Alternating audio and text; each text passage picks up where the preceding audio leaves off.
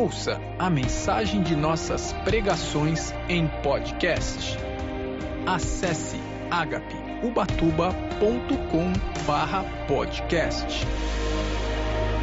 Glória a Deus. Quando Jesus estava com os seus discípulos, ele disse: Eu vou partir, eu vou voltar para a casa do meu pai. Mas eu não vou deixar vocês órfãos. O Espírito da Verdade, que o Pai vai enviar em meu nome, ele estará com vocês. Ouça isso. Jesus disse: O Espírito Santo que o mundo não pode receber. O mundo não pode receber, porque não o vê, não o conhece. Mas vós o conheceis, porque ele está entre vós e habitará em vós. O Espírito Santo não tinha sido dado ainda, porque Jesus ainda não havia sido glorificado, mas Jesus já preparava o coração dos discípulos para a vinda do Espírito Santo. E quando chegou o momento, o momento da partida de Jesus, da volta para casa, e ele começou a falar para os discípulos que ele estava partindo, os discípulos começaram a ficar muito tristes. E ele falou: Não fiquem tristes. É necessário que eu vá. Aliás, eu vou ler esse versículo com você em João 16, o verso 7. Verso 6 de João 16, Jesus disse: Por que vos tenho dito isso? O vosso coração se encheu de tristeza. Todavia vos digo a verdade, que vos convém que eu vá. Porque se eu não for, o Consolador não virá a vós, mas se eu for, enviar-vos-ei. Não fiquem tristes porque eu vou deixá-los. É necessário, convém a vocês. Olha só, se eu não for, o Espírito Santo não vem, mas se eu for, eu vou enviar o Espírito Santo para estar com vocês, para habitar em vocês. E desde então, desde a morte de Jesus, depois da sua ascensão em glória, ele enviou o Espírito Santo. O Espírito Santo veio à terra numa data, no dia chamado dia de Pentecostes.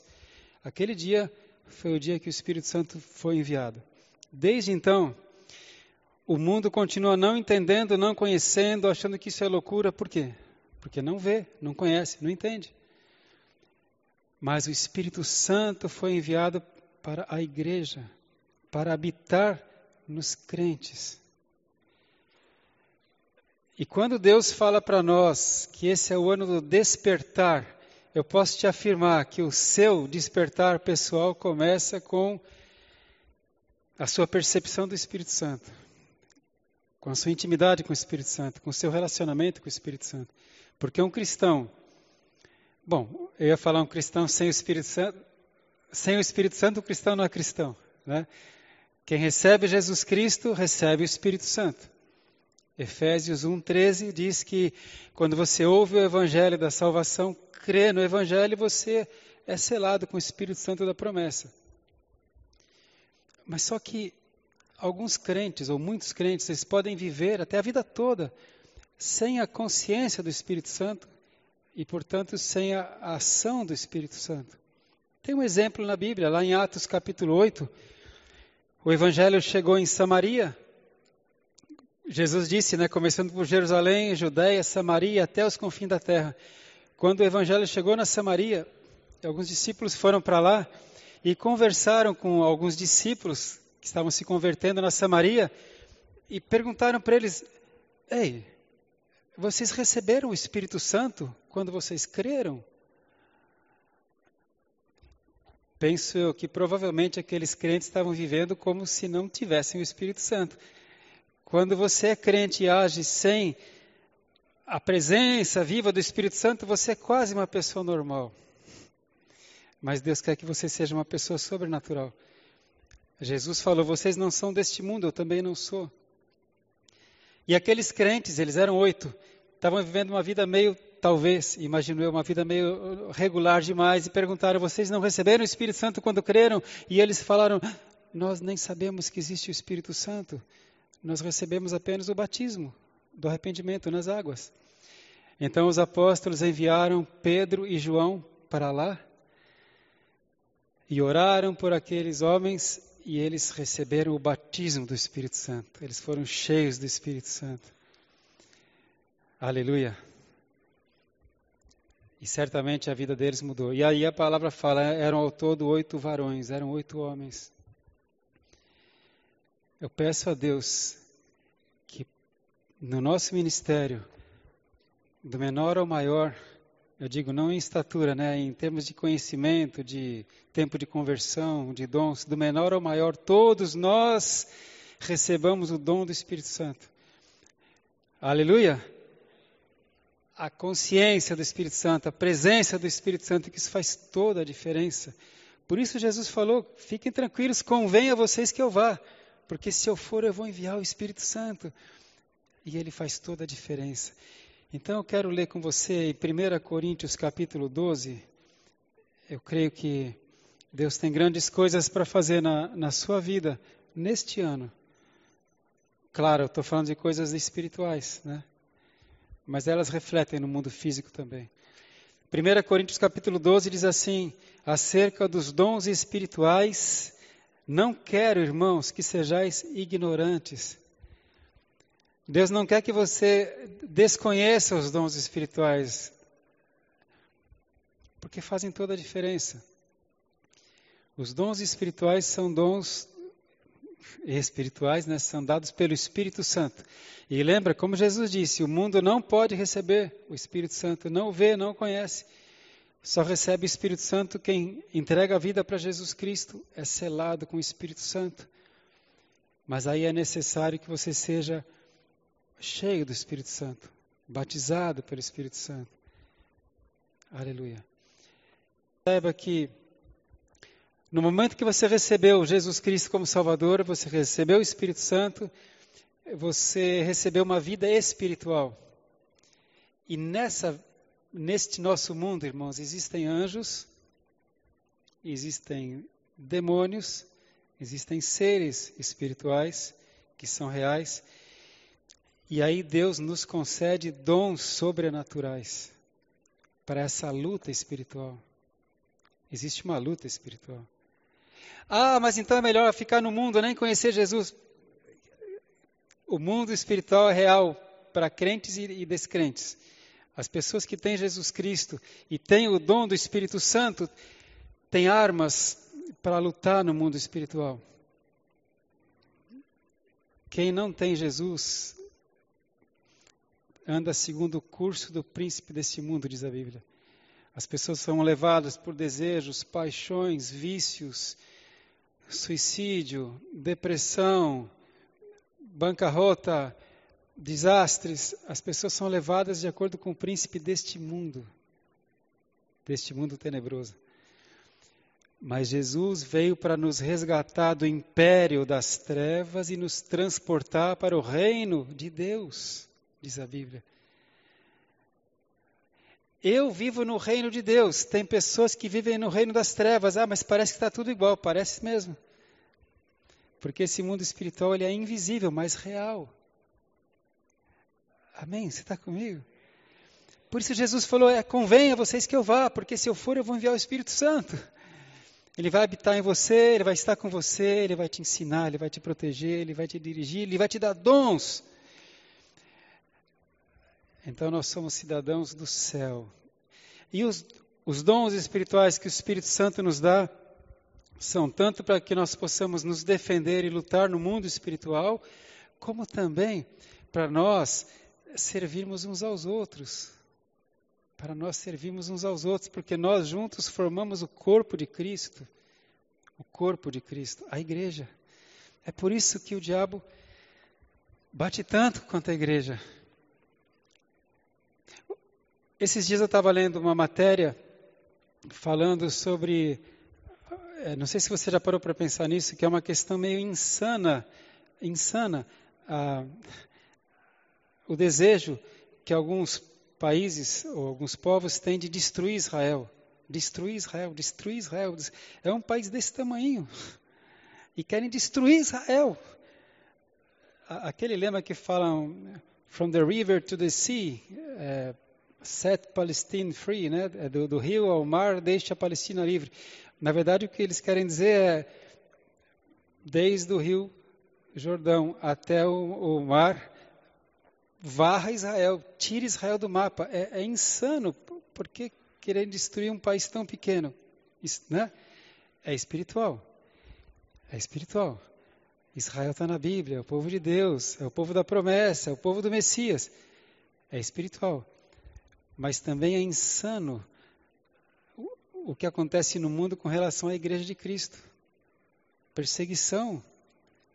Dizem que os crentes são fanáticos e é espiritual. A igreja, quando ela é igreja mesmo, ela faz o bem. A, a gente aprende com Jesus a dar outra face, não é? A gente aprende a amar. E por que tem tanto ódio contra a igreja de Cristo? É espiritual. Por isso que a Bíblia fala: a nossa luta não é contra pessoas, é contra principados e potestades. E para nós lutarmos contra principados e potestades, nós precisamos dos dons do Espírito Santo. Amém? Você é a igreja de Cristo, então o diabo vai querer destruir o seu casamento, vai querer destruir a sua família, vai querer atacar a sua saúde, vai querer roubar a sua paz, vai querer levar seus filhos para as drogas. Por quê? Porque atacando você, ele está atacando a igreja, que é o corpo de Cristo. Então Jesus nos deu o Espírito Santo.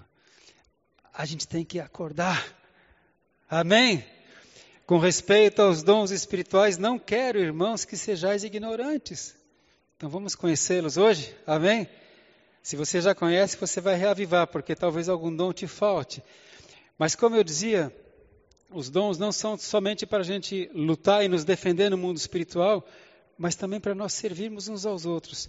A palavra diz assim: servir uns aos outros, cada um conforme o dom que recebeu, como bom despenseiros da multiforme graça de Deus.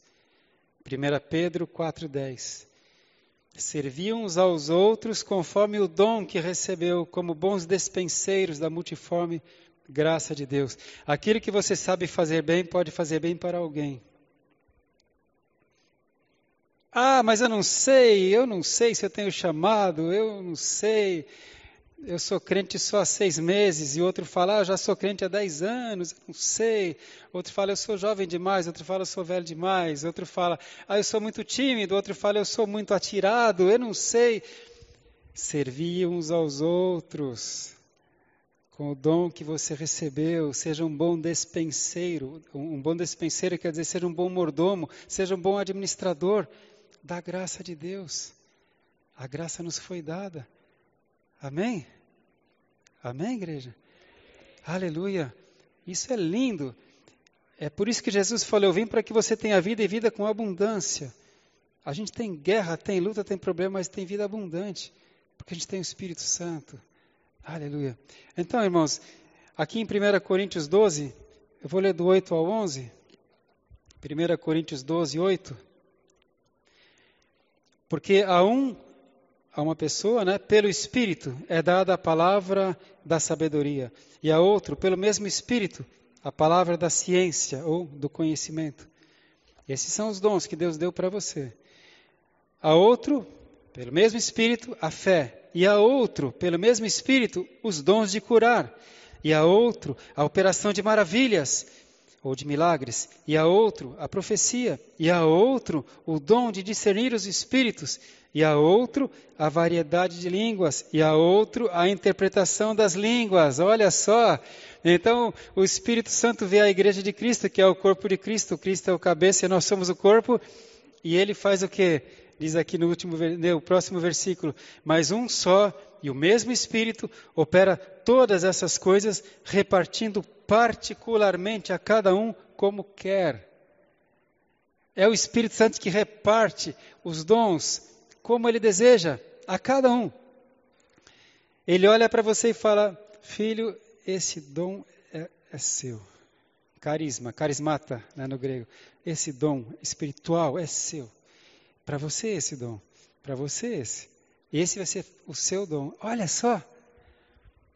E a Bíblia fala: buscai com zelo os melhores dons. A gente deve querer, deve desejar, mas primeiro a gente tem que conhecer. Já pensou uma igreja onde cada, porque ele reparte a cada um conforme lhe apraz, conforme lhe convém, para que a gente possa servir uns aos outros. Amém? Já pensou uma igreja onde cada crente tem pelo menos um dom sobrenatural? Amém? Já pensou? O inferno treme. É o corpo de Cristo. Jesus falou: vocês vão fazer mais do que eu, porque eu estou indo para o Pai e vocês estão aí, todos vocês com o Espírito Santo. Está na hora da gente fazer mais. Amém, igreja? Se ele pode pegar um jovem de mais de 60 anos, que nem eu, e animar assim, falar, filho, desperta, esse é o ano. Porque ele vem me falando, vem me falando, trabalha enquanto é dia, porque vem a noite quando ninguém poderá trabalhar. Trabalha enquanto é dia, porque vem a noite quando ninguém poderá trabalhar. Ele vem me falando, faz o dobro na metade do tempo, faz o dobro na metade do tempo. E de repente, Hoje de manhã ele me fala: esse é o ano do despertar. Ah, arregaça as mangas aí, irmão. Se você tem gás aí, vem comigo. Amém? Fala para o teu irmão do lado aí: Jesus conta com você, irmão. Mas ele tem dons para você, ele tem dons espirituais, sobrenaturais. Então a gente vai agora de uma maneira bem objetiva, claro Dar uma olhada como são esses dons, o que são esses dons. O primeiro é a palavra de sabedoria. Irmão, sabedoria, só sabedoria é a capacidade de julgar corretamente, de agir prudentemente em situações específicas. A respeito da sabedoria, não estou falando do dom da, da sabedoria. A sabedoria, Deus fala lá em Tiago: se alguém necessita de sabedoria, peça a Deus, que a todos dá e não lhes impropera. Ou seja, pede sabedoria para Deus que Deus vai te dar sem te lançar na cara, Ele não vai te negar. Peça sabedoria a Deus, está em Tiago 1,5. Isso é sabedoria. Quantas vezes eu peço sabedoria para Deus para para decidir um, um negócio, para resolver um problema, na minha profissão ou não? Isso é sabedoria. Agora, o dom de sabedoria é diferente. O dom sobrenatural, que é chamado de palavra de sabedoria, é uma capacitação do Espírito Santo para uma situação específica em que nós não sabemos o que responder. A gente precisa de uma sabedoria de Deus. Exemplo. É, peço que você ouça, tá? Para a gente não perder tempo. E enviaram-lhe alguns dos fariseus e dos herodianos a Jesus para que o apanhassem em alguma palavra. Chegando, disseram-lhe: Mestre, sabemos que és verdadeiro e não te importas com quem quer que sejas. É, por que não olhas a aparência dos homens? Antes, segundo a verdade, ensinas o caminho de Deus. Aí perguntaram para Jesus: É lícito pagar o tributo a César, o imperador, ou não? Devemos ou não devemos pagar? Mas Jesus, percebendo-lhes a hipocrisia, respondeu: Por que me experimentais? Trazei-me um denário para que eu veja. E eles trouxeram, perguntando-lhe de quem é esta efígie e esta inscrição. E eles disseram: De César. Jesus disse: Então dê a César o que é de César e dê a Deus o que é de Deus. Aleluia. É, e, e todos se admiraram dele eles estavam ali para tentar pegar Jesus em alguma palavra, tentar falar que ele era um político, que ele estava contra o imperador. Isso foi um exemplo de palavra de sabedoria. É um dom do Espírito Santo. Tem, outro, tem vários exemplos na Bíblia, mas lembra de Salomão? Na época de Salomão, claro, não tinha teste de DNA.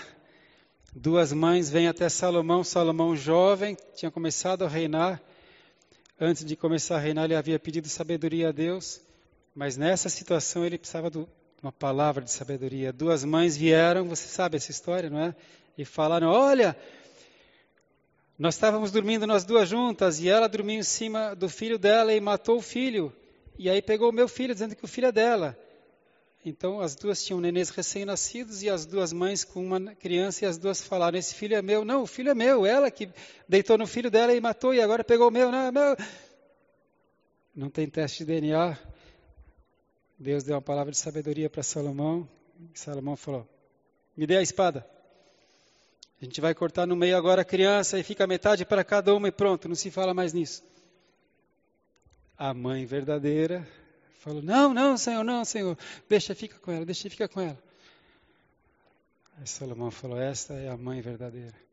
Olha só. Agora que a gente lê parece simples, né? Mas imagina. Palavra de sabedoria. Esse dom é do Espírito Santo, é para um de nós, ou para muitos de nós, em situações específicas. Amém? Glória a Deus. Depois ele fala do dom de palavra de conhecimento. Palavra de conhecimento não é conhecimento humano, não é conhecimento de enciclopédia, não é conhecimento de, de internet. A palavra de conhecimento é um dom espiritual que o Senhor permite que a gente tenha uma revelação, uma revelação de uma parte do que Deus conhece, do passado ou do presente ou do futuro. É uma, é uma revelação, uma palavra de conhecimento. Esse dom foi muito usado pelos profetas no Antigo Testamento. Quando Jesus fala com aquela mulher samaritana e fala, vai, chama o teu marido, e ela fala, não tenho marido, Senhor. Ele diz, disseste bem, não tenho marido, você já teve cinco e esse atual não é seu marido. Isso é uma revelação que Deus dá, isso é uma palavra de conhecimento. De repente Deus abre a vida da pessoa assim. Tem um outro exemplo na Bíblia, tem vários. O profeta Ágabo, lembra do profeta Ágabo? Não, né? Vamos abrir lá em Atos 21, 10. Atos 21, 10. Olha aí mais uma palavra de conhecimento. Atos 21, 10.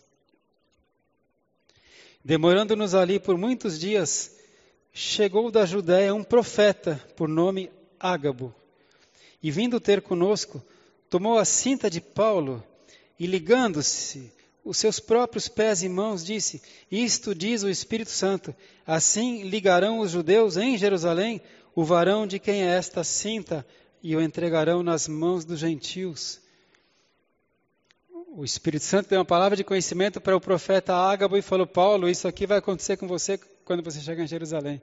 Você vai ser preso, você vai ser entregue. E aconteceu. Foi ali que Paulo foi preso e daí foi lá para Roma, né? Ia terminar o ministério dele. É uma palavra de conhecimento. Deus revela. Então, esse dom é para a igreja. Você está ligado? Nós temos que ter os pés na terra, mas a cabeça no reino dos céus, irmãos. Essas coisas é para acontecer. Mas ele fala: buscai com zelo os melhores dons. Como vou buscar o que eu não conheço? E como eu vou ter se eu não peço? Vamos lá. O dom da fé. Eu estou citando lá 1 Coríntios 12, né? Os, os nove dons. O, o próximo é o dom da fé. A fé é a certeza de coisas que se esperam e a firme convicção de, de fatos que não se veem. Hebreus 11, né? A fé é algo que eu espero, que eu tenho certeza, mas eu não vejo. Todos os cristãos têm fé. Quando você recebeu Cristo, você recebeu pela fé. Aleluia. A gente tem fé para fazer uma oração, a gente tem fé. Mas o dom da fé é diferente.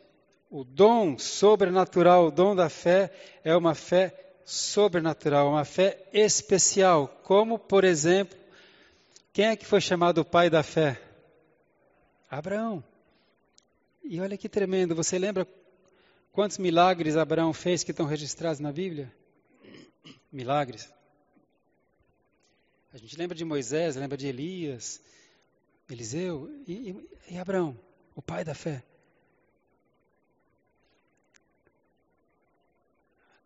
O dom da fé, esse dom especial, sobrenatural, é como o de Abraão.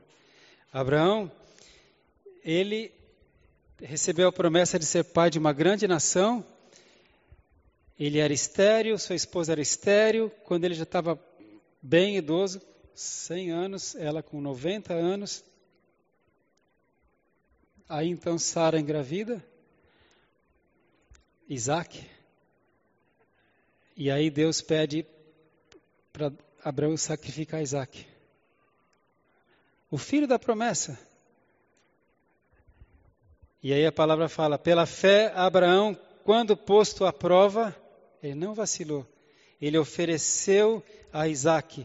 Estava mesmo para sacrificar o seu unigênito, aquele que alegremente acolheu as promessas, a quem havia dito: Em Isaac será conhecida a tua descendência. Porque Abraão considerou que Deus era poderoso para ressuscitá-lo dentre os mortos, de onde também figuradamente o recobrou. Isso está em Hebreus 11, 17. Abraão tinha tanta fé que ele cria que, ainda que ele sacrificasse Isaac e queimasse em holocausto, das cinzas Deus ia trazer Isaac de volta, porque esse era o filho da promessa. Olha, ele não vacilou. Quando Deus falou: Pega o seu filho, seu filho único, e vem me encontrar lá no monte Moriá. Ele foi e falou: Sara, eu vou levar o nosso filho porque Deus quer que eu sacrifique. E você lembra que ele foi, ele levou a lenha, levou o cutelo e levou Isaac. E quando eles estão subindo já o monte, o filho, Isaac, fala: Pai, a gente está indo sacrificar a Deus, não é isso, filho? Então, estava só os dois, né, nessa hora. Pai, mas aqui está a lenha, aqui está, vai chamar o facão, e cadê o cordeiro?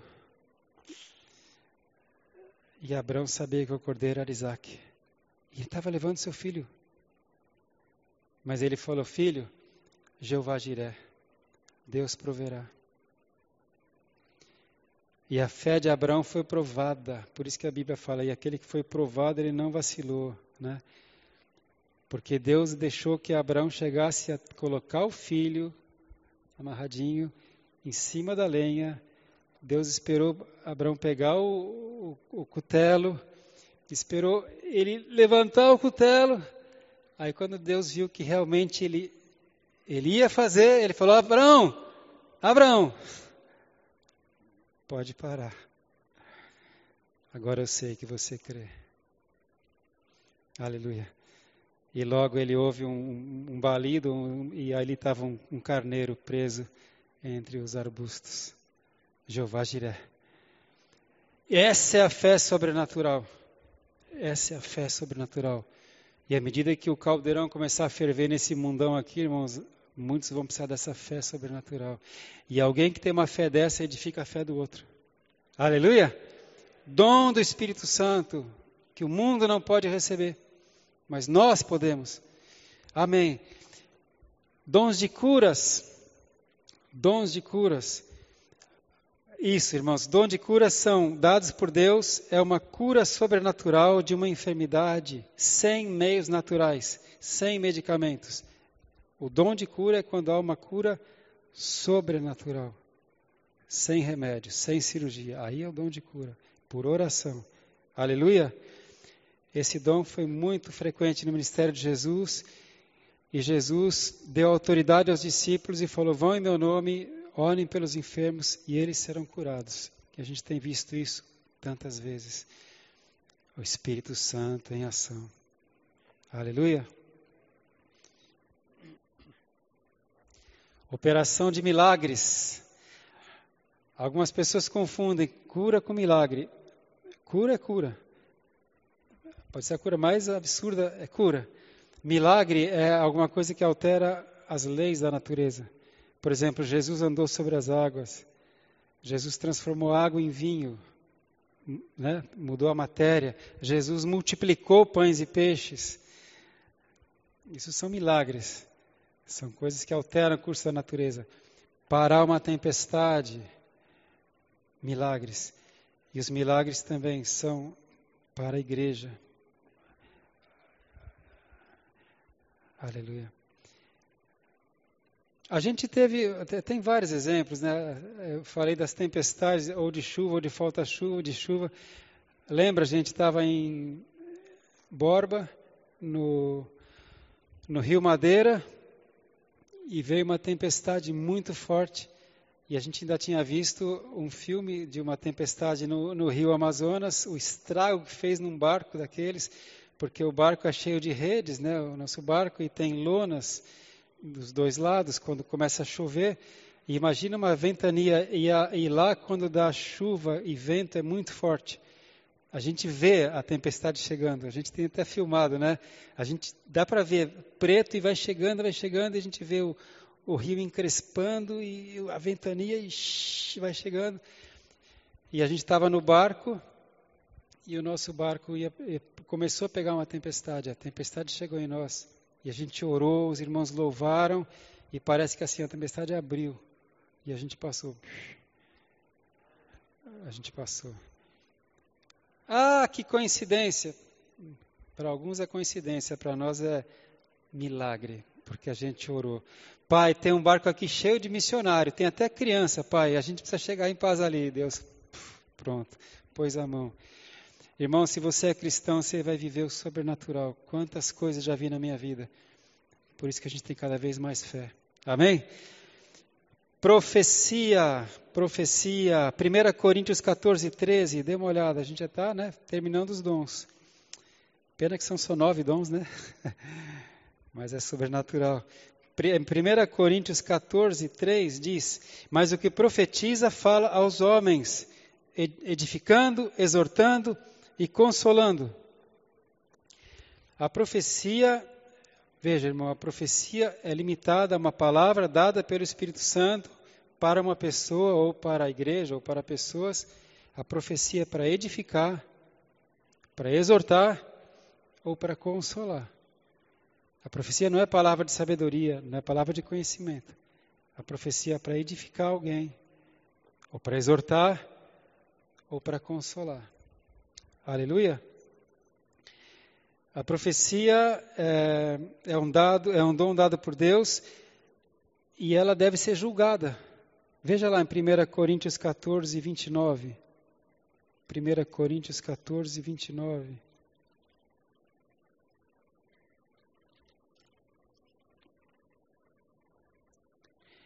É, falem dois ou três profetas e os outros julguem. Porque tem que ver se realmente essa palavra veio de Deus ou foi uma profetada. Você, vai, você percebe? A profecia vai, vai mexer com a vida de alguém, vai exortar, vai consolar, vai edificar. Então tem que ver se veio de Deus mesmo. Dica, regra: a profecia nunca vai contra a palavra de Deus. O Espírito Santo nunca vai contra a palavra de Deus. E Deus ainda dá a liberdade da gente julgar a profecia para ver se vem mesmo de Deus. Aleluia.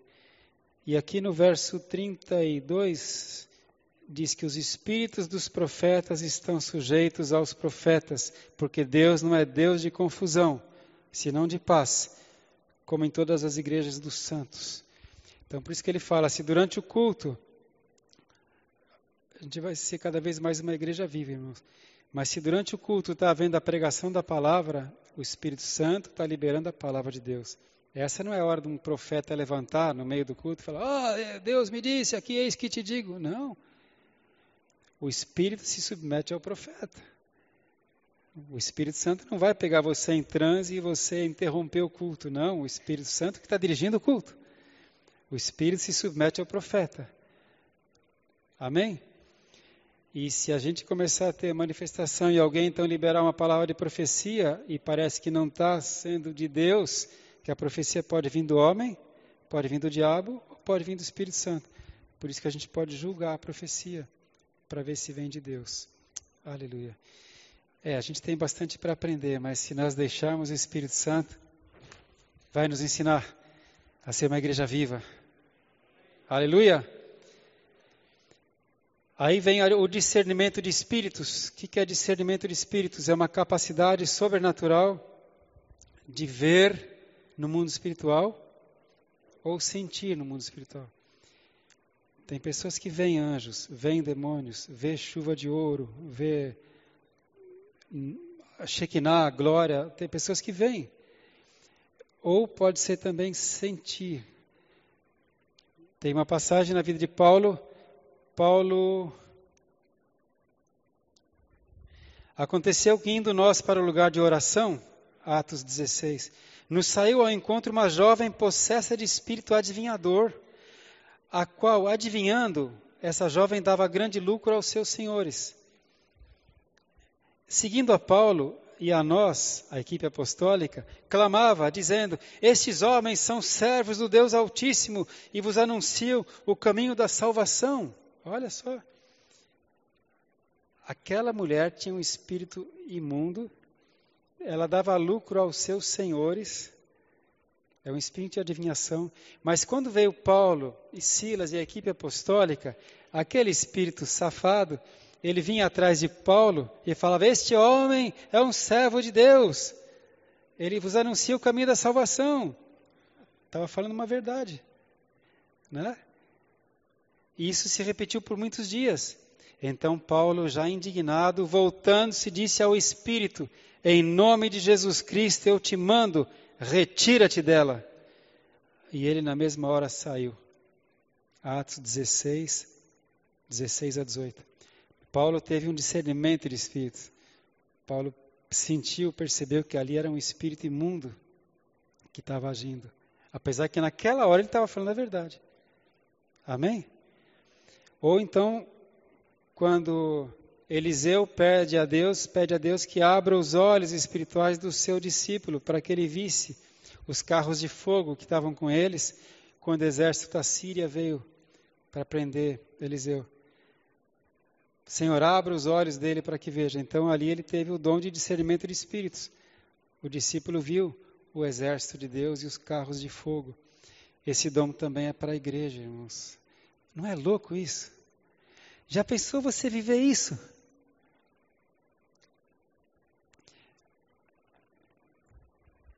Eu tenho vivido isso, irmãos. É por isso que há mais de 40 anos eu sou pastor e não me arrependo. E continuo com os pés na terra e a cabeça no reino dos céus. Eu não tenho todos esses dons, mas alguns desses já se manifestaram na minha vida durante esses 40 e tantos anos. É sobrenatural você viver com Cristo. Mas você tem que ter fome e sede de Deus. Buscar-me-eis e me achareis quando me buscardes de todo o vosso coração.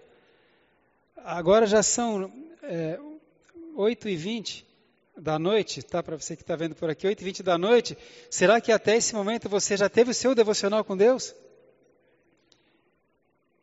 Todo dia eu tenho meu devocional com Deus há mais de 40 anos. Você tem? Qual é o tamanho da sua fome espiritual? Aleluia.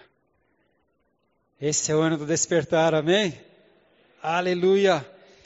Depois vem a variedade de línguas ou dons de línguas. Por que ele fala dons de línguas ou variedades e não dom de línguas?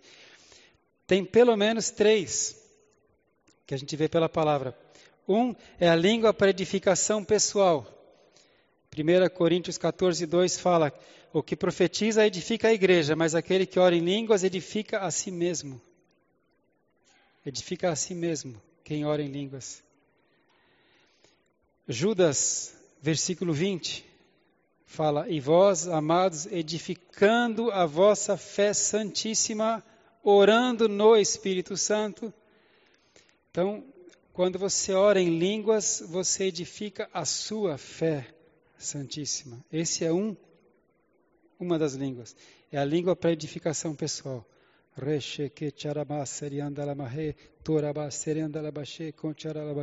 Paulo, Paulo fala, dou graças ao meu Deus porque eu oro em línguas mais do que todos vós. Você acha que ele estava se gabando? Não, ele estava dando um exemplo. Ele orava em línguas mais do que todos. E ele tinha uma fé que um dia um jovem caiu e morreu, já morreu. Ele orou por ele e ele voltou.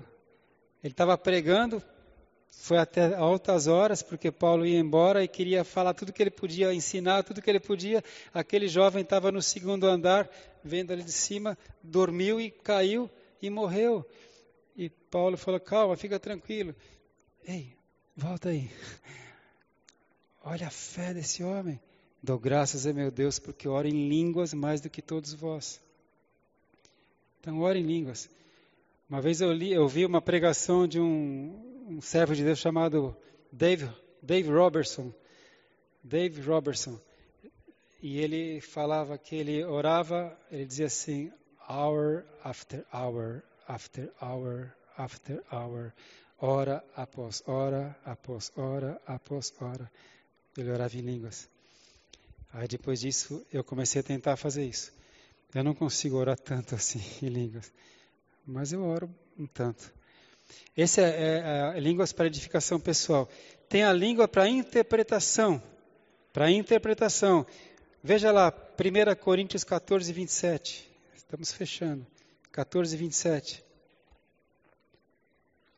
Se alguém falar língua estranha na igreja, na igreja, faça-se isto por dois ou quando muito três, e por sua vez, e haja intérprete.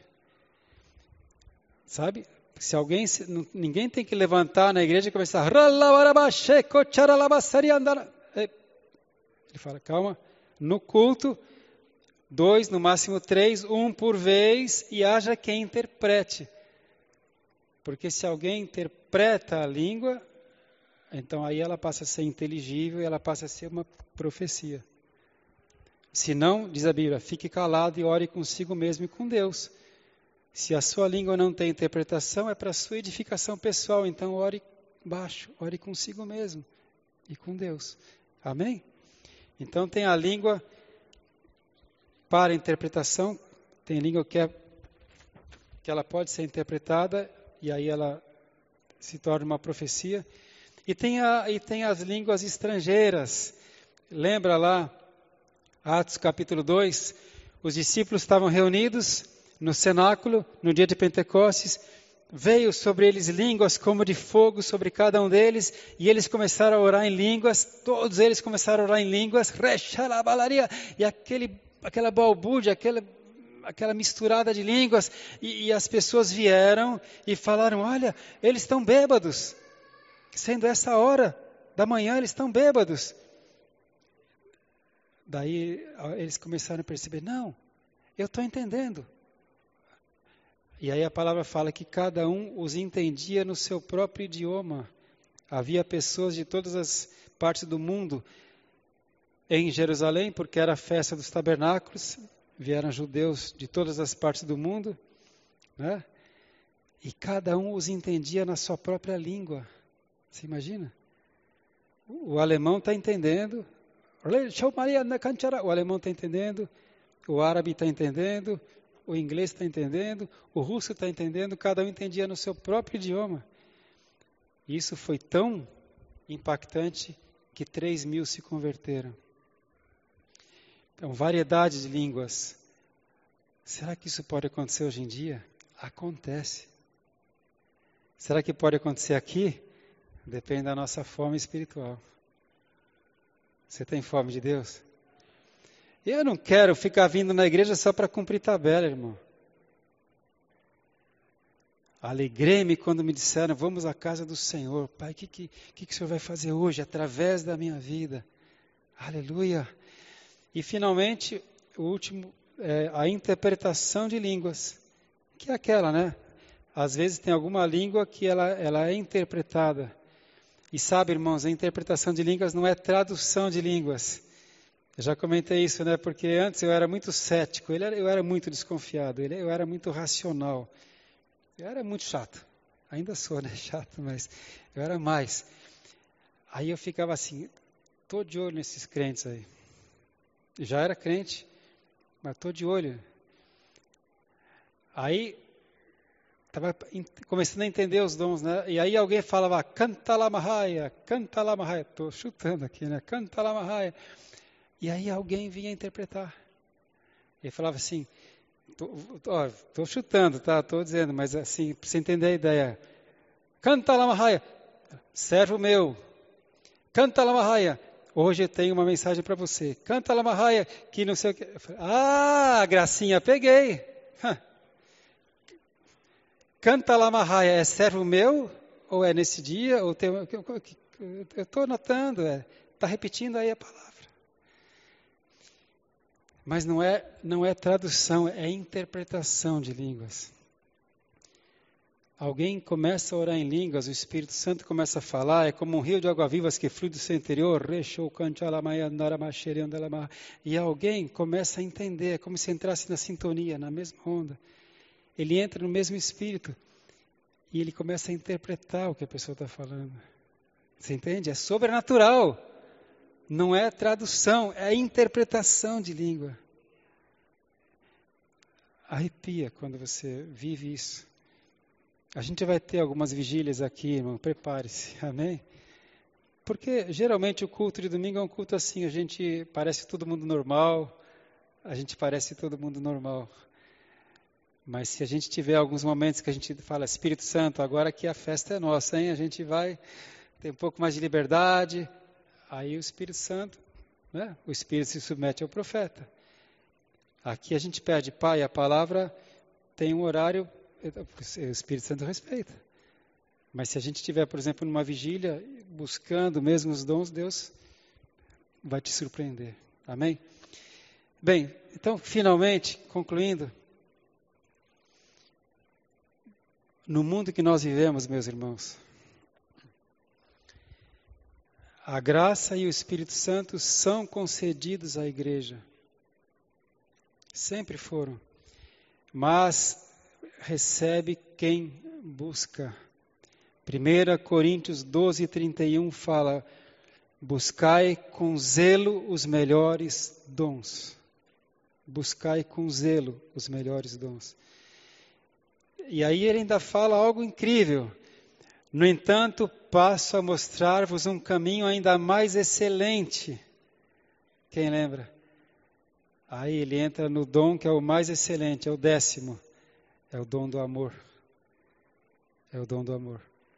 Ele fala: esse é o mais excelente. É o dom de amor sobrenatural, é amor sacrificial, é amor ágape. Esse é o dom mais excelente. Porque você sabe que esses nove dons sobrenaturais que nós lemos aqui, todos eles o diabo imita. O diabo faz milagres, o diabo faz curas, o diabo tem língua estranha, o diabo interpreta a língua, o diabo faz é, dá palavra de profecia. Mas o amor, esse o diabo não consegue, porque Deus é amor. Deus é amor. Então, se você quer saber qual é o dom mais surpreendente, mais sobrenatural, é o amor.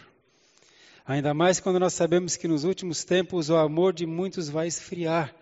E ainda mais quando nós sabemos que Deus nos deu uma identidade, Ele deu o nome da nossa igreja, a Igreja Apostólica Ágape. Parece que o certo no grego é agape, mas a gente está acostumado a falar agape. Agape, amor de Deus. Já pensou se Deus derramar mais desse amor ainda entre nós, para a gente servir melhor uns aos outros, para a gente servir a nossa comunidade? Amém?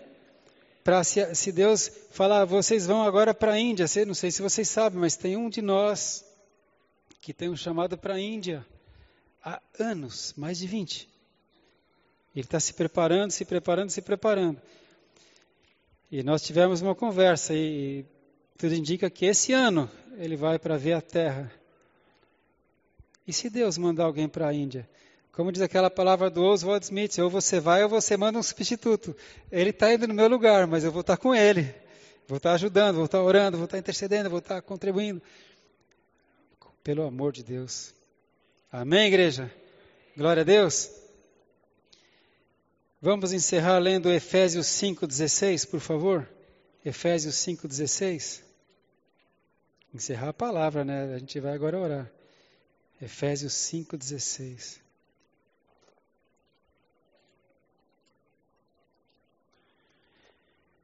Remindo o tempo. Não, vamos ler o 15, né? Tem que dar o sentido. 5,15. Isso, 14, quem dá mais? 14, né? Que é, é justamente o, o, que Deus nos falou para esse ano. 5,14, Efésios. Desperta, ó tu que dormes, e levanta-te de entre os mortos, e Cristo te esclarecerá. Portanto, vede prudentemente como andais, não como nécios, não como tolos, né? Mas como sábios, remindo o tempo, porquanto os dias são maus. Pelo que não sejais insensatos, Mas entendei qual seja a vontade do Senhor, e não vos embriagueis com vinho, em que há contenda, mas enchei-vos do Espírito. Enchei-vos do Espírito. É uma recomendação de Deus. Desperta como, Senhor? Encha-se do Espírito. É por isso que eu creio que neste primeiro culto deste ano, 24, ceia do Senhor, Deus me falou: fale sobre os dons do Espírito. Eu quero derramar, derramar os dons. Eu quero despertar o meu povo. Que a gente seja, irmãos, aquele tanque de guerra que Deus espera que nós sejamos. Que nós sejamos o corpo de Cristo que Ele espera que nós sejamos. Aleluia! Servir uns aos outros com o dom que recebeu, como bons despenseiros da graça de Deus. Aleluia! E você, tendo assim essa consciência do Espírito Santo, seus olhos espirituais abertos, você tem como lutar no mundo espiritual. Você percebe quando alguma coisa que não é normal está influenciando no seu casamento ou no seu amor pelo seu cônjuge, ou está começando a te viciar. Você percebe. Você está ligado no mundo espiritual. Aí você ora, repreende em nome de Jesus Cristo, sabendo que maior é o que está em você do que o que está no mundo. Irmão, está na hora da gente ser crente sobrenatural e não crente natural. Jesus falou: Vós não sois deste mundo, eu também não sou. Se vocês fosseis do mundo, o mundo os amaria. Mas porque vocês não são do mundo, o mundo vos odeia. Amém? Ah, e como é que a gente responde? Com amor. Amai vossos inimigos, orai pelos que vos perseguem. Se alguém te obrigar a andar uma milha, anda duas com ele. Se alguém te pedir a capa, dá a espada, é, dá a túnica também. Se alguém te bater numa face, dê a outra. Meu Deus, assim não dá. Calma, filho, eu vou te enviar o Espírito Santo. Vamos ficar de pé, irmãos? Amém?